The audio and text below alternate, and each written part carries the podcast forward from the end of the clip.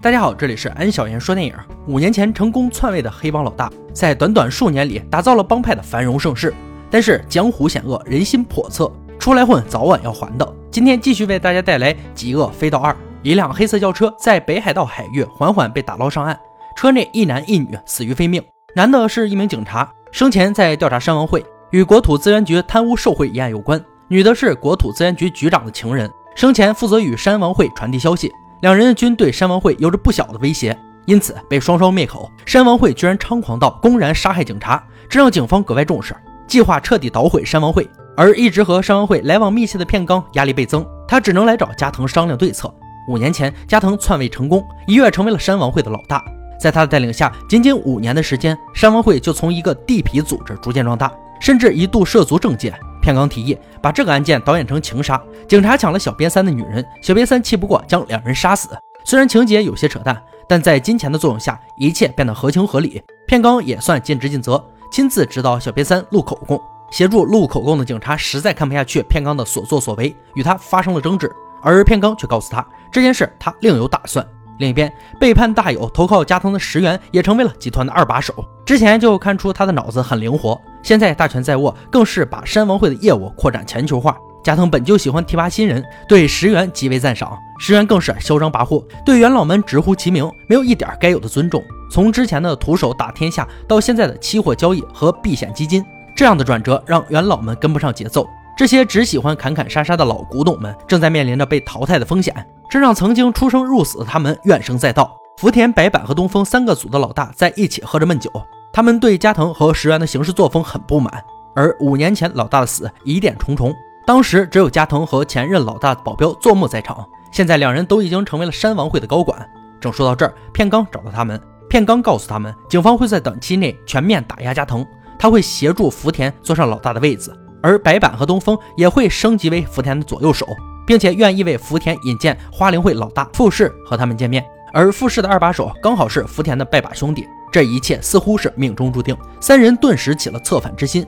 隔天，片冈就带着福田来到了花灵会。福田说明来意后，富士很快就答应合作。但富士要知道加藤的手下有多少人支持福田。福田为了展示自己有能力接管山王会，说出了白板和东风还有几个重要人物。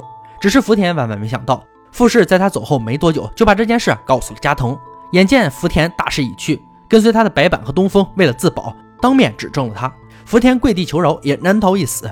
眼看着福田命丧黄泉，本就胆小的两人立即表示不会再有异心。片冈的目的就是想利用福田挑起两个帮派的事端，然后他坐收渔翁之利。只是没想到福田这么快就成了死棋，自己也被加藤叫过去威胁一番。但他混迹警局与黑帮之间多年，转眼又心生一计，他把大友还活着的事说了出来。石原一听坐不住了。大友就是他的死穴，时刻提醒着他不光彩的上位和对大友的忌惮。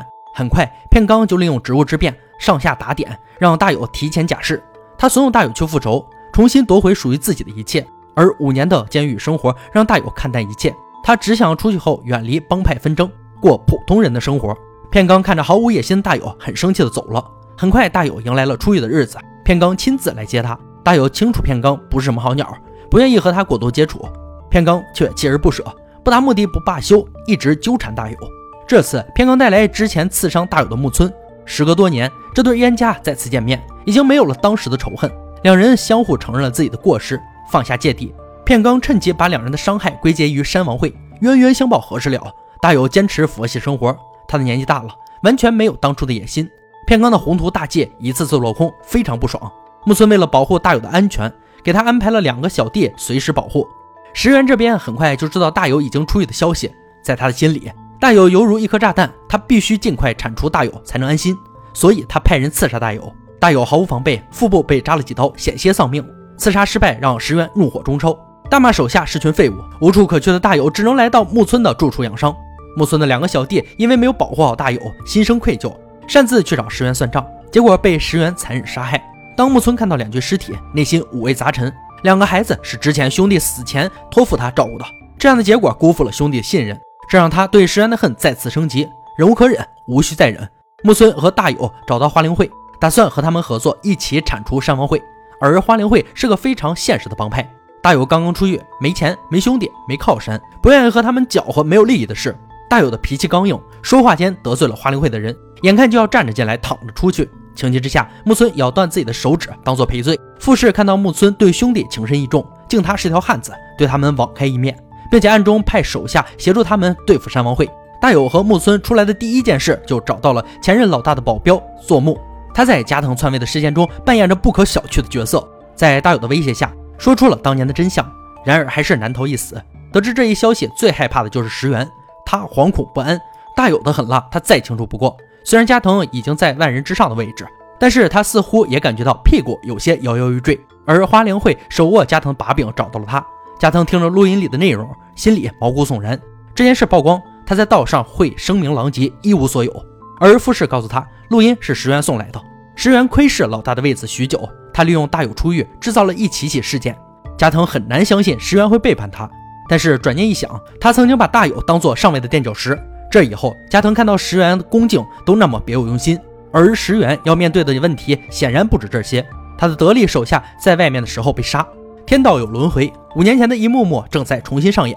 没办法，他只能和木村见面探测虚实。哪知道刚见面不久，他的人就全部被杀了。石原成为光杆司令，被带到大友面前。再次见到大友，他再也没有往日的嚣张，竟然吓得尿了一地，连连求饶。大友没有给他一个痛快，而是把他带到了棒球室，捆绑在椅子上，一球接着一球打在他的脑袋上。石原在慢慢的折磨中死去，加藤的日子也到头了。花灵会把加藤残害前任老大的真相告诉了所有人，董事会的人对这件事持零容忍态度。他的话再也没了分量，元老们都离开了他，他的手下再也没有可用之人，整个山王会内忧外患，再一次重新洗牌。大友和木村带着兄弟乘胜追击，对加藤的手下实施了一窝端，就算是提前得到风声的人，也死在逃亡的路上。大仇得报，大友不准备重建自己的堡垒，这么多年他过够了血雨腥风的日子，推翻山王会木村的成绩有目共睹。他来到花灵会，想要借助他们的势力壮大自己的木村家族。但是花灵会从头到尾都是在利用他而已，想从中得到好处，简直是痴人说梦。勉为其难的给了他一个新的跑马场，附加条件就是驱逐大友。木村在兄弟情谊和自己的前途中难以抉择。另一边，孤家寡人的加藤迫于眼前的局势，只能宣布退休，从此和地下社会组织彻底脱离关系。群龙无首的山王会此时已经没有了可以和花灵会对抗的能力，众人只能眼睁睁地看着山王会被合并到了花灵会。重要的位置全部都是花灵会的人，只有白板和东风勉强有了一席之地。被加藤压迫多年的两人终于支棱起来，他们找到加藤索要之前的分红。看到唯唯诺诺的钱老板，很是解气。警方这边虽然解决了山王会这个大麻烦，但是也不能零容忍花灵会一家独大。片冈是个脑子非常清楚的人，他看出花灵会把木村的跑马场建在东风白板的地盘上，就是为了挑起他们的争斗，自己再从中获利。片冈的心里又已经盘算好下一步的棋。江湖险恶，想全身而退谈何容易？归于平静的加藤还没有过几天消停日子，就被大友捅死在游戏厅。片冈继续和花灵会串通，以加藤的死为由抓住了木村的小弟，没收了他的武器。木村也成为了一个手无寸铁的小蚂蚁。花灵会的人趁机杀了木村。片冈很快就把木村的死因告诉了大友。在片冈的导演下，花灵会和大友成了不共戴天的仇人。大友清楚，片冈只是想挑起他和花灵会的事端。没有带任何武器，他只想给好兄弟上一炷香。片冈假慈悲，给了大友一把枪防身，而大友没有任何犹豫，开枪打死了片冈。人在江湖混，早晚要还的。这个一直混迹在黑白两道的搅屎棍到此停止。电影呢，到这里也就结束了。极恶飞盗共有三部，今天给大家带来的是第二部。提及极恶飞盗二，就不得不说前作极恶飞盗一。极恶飞盗一以异常冷酷和干净利落的方式。终结了北野武自己的帮派片北野武完全舍弃以往的浪漫抒情，不再有海滩和蓝调音乐，恶人得逞，一刀毙命。众人以为宣告终结时，北野武又一次出人意料，硬是拍了这么一部续集。更有趣的是，《极恶飞盗二》结尾，在众人还没有完全做好收场心理准备时，北野武啪啪啪几下告诉大家，关于雅库扎的游戏结束了。本次解说就到这里了，对本片感兴趣的宝宝们可以翻看第一部。我们下期再见。